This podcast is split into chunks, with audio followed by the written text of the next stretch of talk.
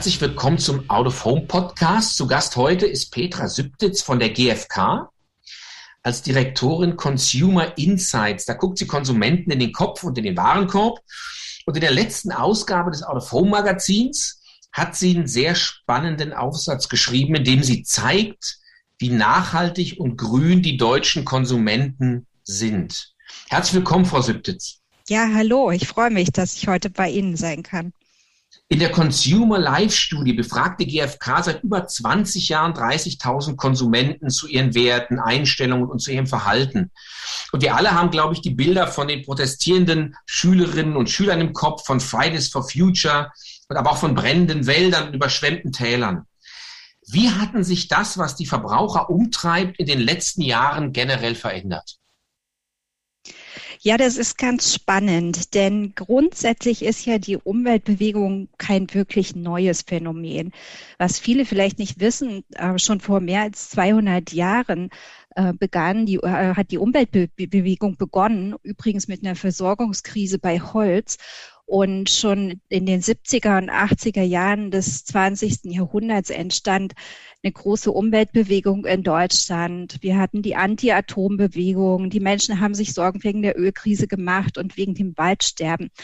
Ähm, neu ist die Umweltbewegung also nicht, aber wir sehen auch sehr deutlich, dass sich heute einiges verändert. Denn früher war Nachhaltigkeit eher mit der Einsparung von Zeit, von Geld oder mit der Nutzung von knappen Ressourcen verbunden. Und heute entwickelt sich das Thema Umweltschutz zu einem wichtigen persönlichen Wert bei den Menschen. Wir messen in unserer GfK Consumer Life Studie 57 persönliche Werte. Das sind Dinge wie der Schutz der Familie, Ehrlichkeit, Authentizität und unter anderem aber eben auch, wie wichtig der Schutz der Umwelt ist.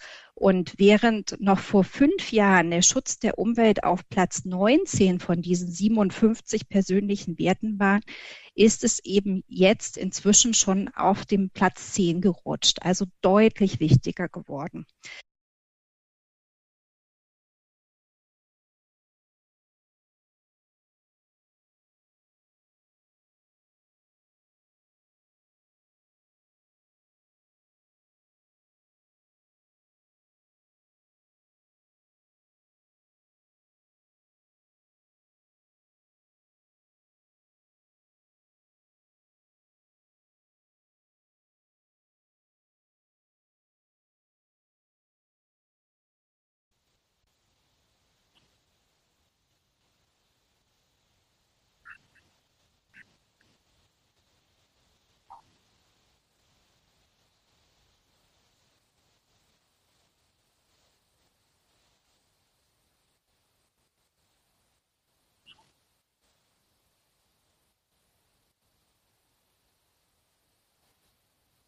Und hat sich das unter Corona verändert?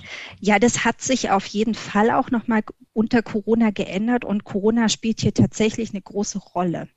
Ähm, denn es ist so, dass durch Corona den Menschen auch nochmal ähm, bewusster geworden ist, wie wichtig der Schutz der Umwelt wirklich ist.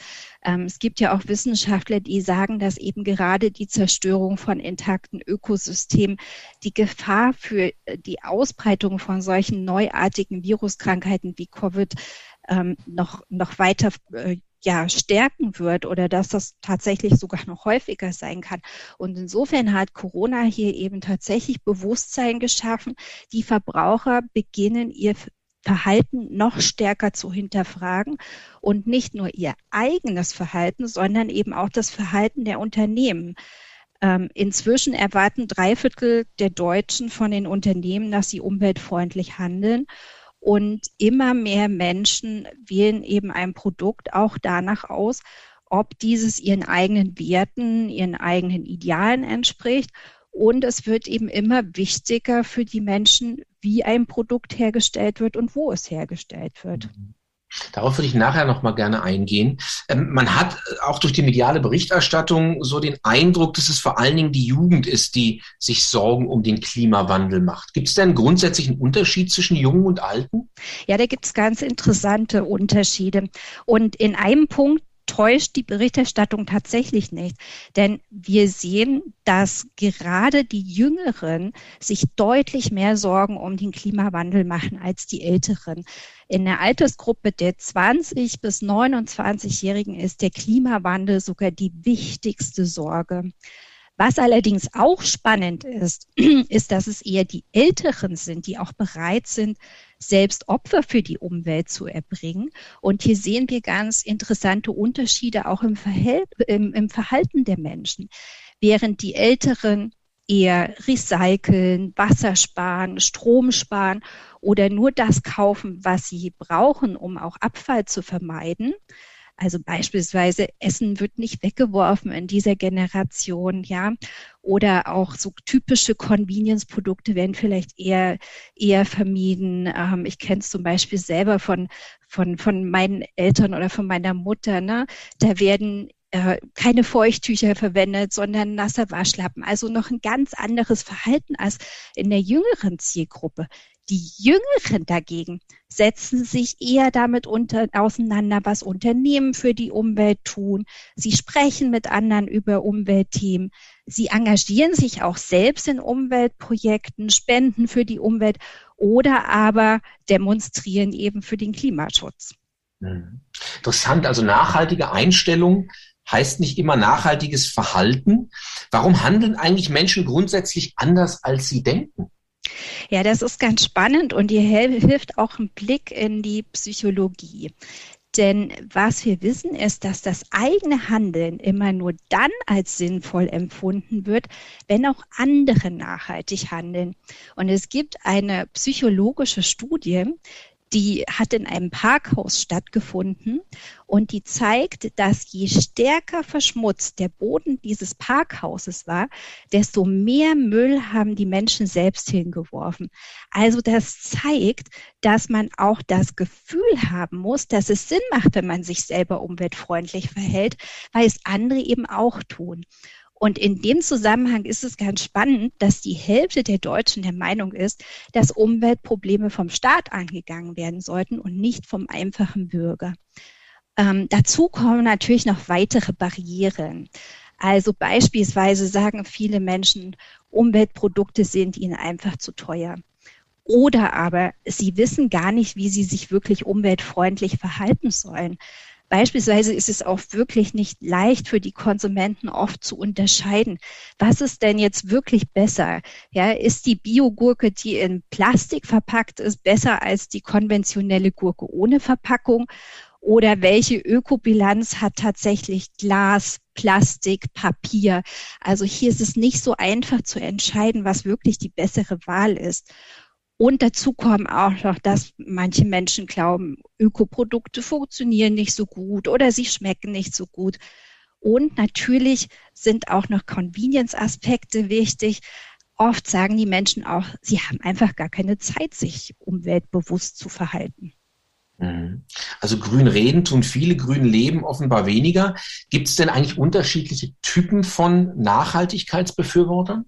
Ja, die gibt es definitiv. Und äh, hier haben wir bei der GfK eine Segmentierung der Konsumenten gemacht, basierend auf ihren Sorgen rund um die Umwelt, ihren Einstellungen zum Thema Nachhaltigkeit und auch ähm, basierend auf ihren Verhaltensweisen in Bezug auf äh, Umweltschutz. Und wir haben fünf verschiedene Konsumententypen identifiziert.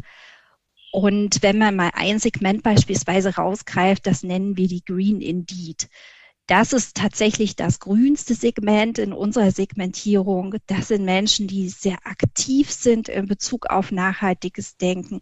Die handeln auch nachhaltig. Das heißt, die recyceln, die achten beim Einkauf auf Nachhaltigkeit, die sparen Wasser und Strom. Ähm, verwenden umweltfreundliche Energiequellen beispielsweise, sind also sehr aktiv. Es gibt aber auch andere Typen von Menschen, denen beispielsweise Nachhaltigkeit auch wichtig ist, aber die sich eher auf die, ich sag mal, die einfachen Maßnahmen konzentrieren, wie eben Energie- und Wassersparen oder Recycling.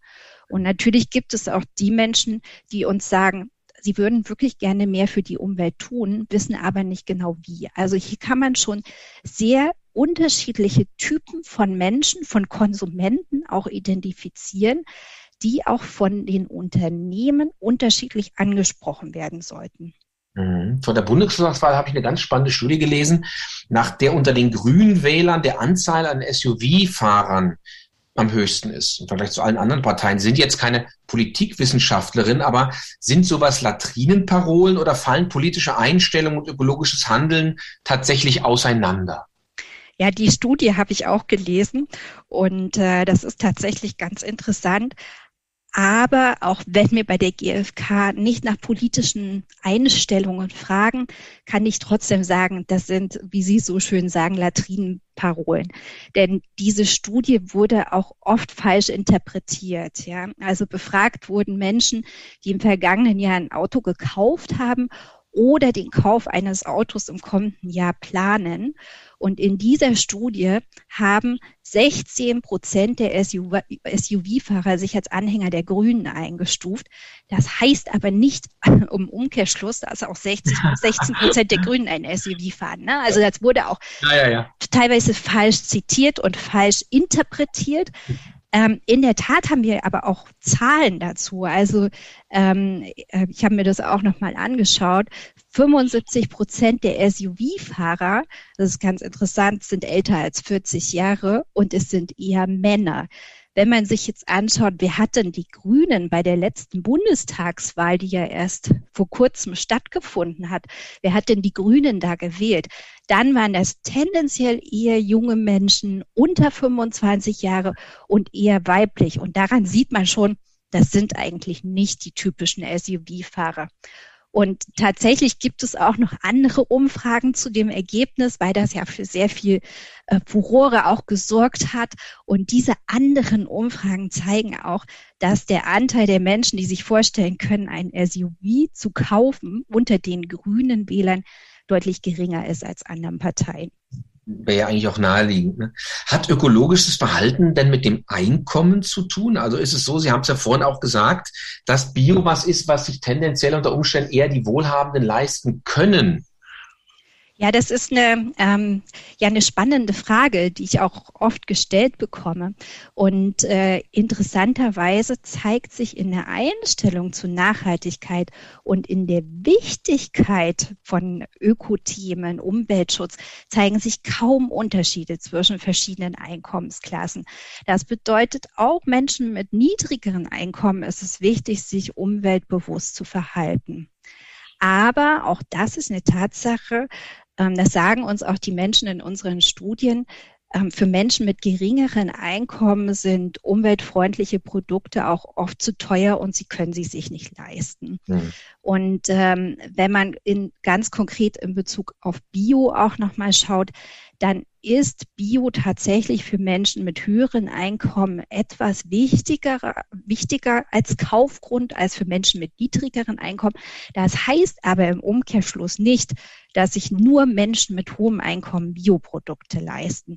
Da geht es tatsächlich auch darum, ähm, ja, möchte man sich eben auch umweltbewusst verhalten.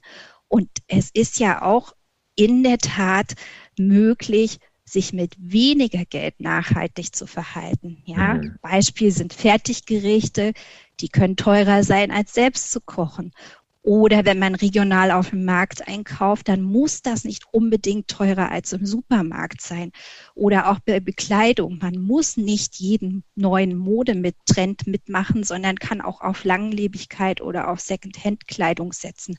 Also es ist tatsächlich nicht nur eine Frage des Einkommens, ob ich mich nachhaltig verhalten kann oder nicht, sondern es ist eine Frage der Einstellung. Ganz interessant und ich bemühe noch mal die Autoform und den Aufsatz, den Sie da geschrieben haben.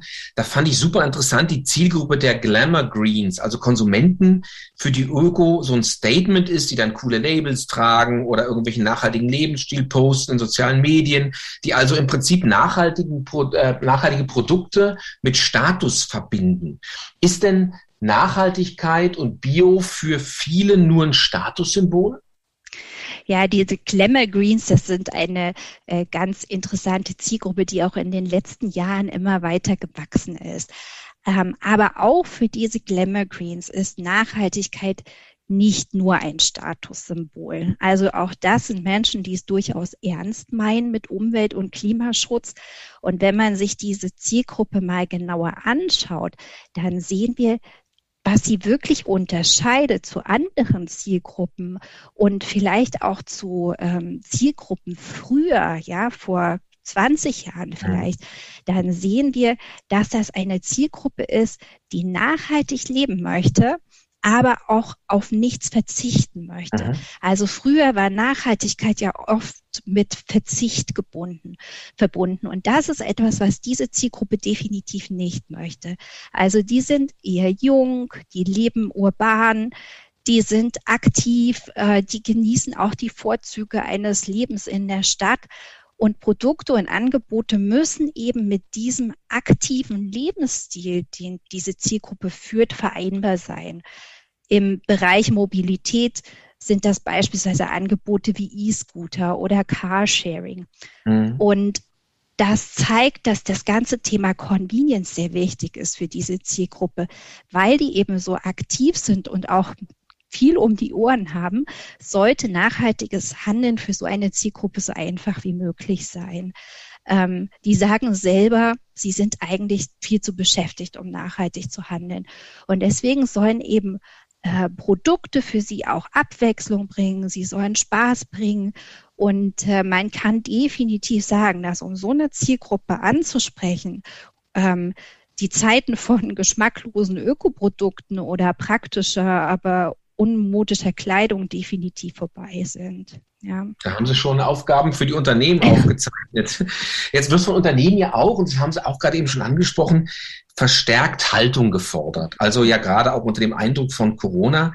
Kann ein Unternehmen heutzutage, das jetzt nicht grün daherkommt, kann das perspektivisch überhaupt noch attraktiv für Konsumenten sein? Aber absolut, ja.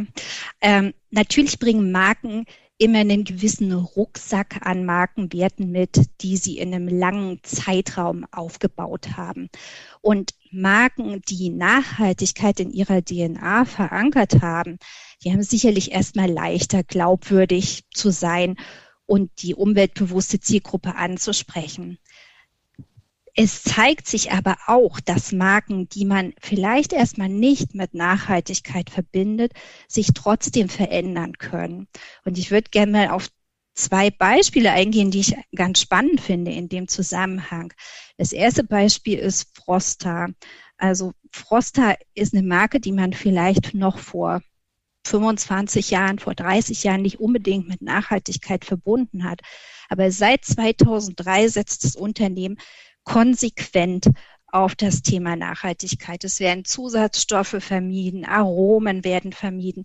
Man setzt auf neuartige Verpackungskonzepte, ähm, Transparenz in den Zutatenlisten. Es wird gespendet für soziale Projekte und das Ziel ist inzwischen eine CO2-neutrale Produktion. Und was ich hier bemerkenswert finde, ist, dass das Unternehmen eben wirklich konsequent auf Nachhaltigkeit gesetzt hat und das, obwohl das zunächst erstmal ähm, damals 2003, 2004 sogar zu Umsatzrückgängen geführt hat. Das, man, davon hat man sich aber nicht abschrecken lassen, sondern ist diesen Weg konsequent weitergegangen. Und ein zweites Beispiel ist Vot.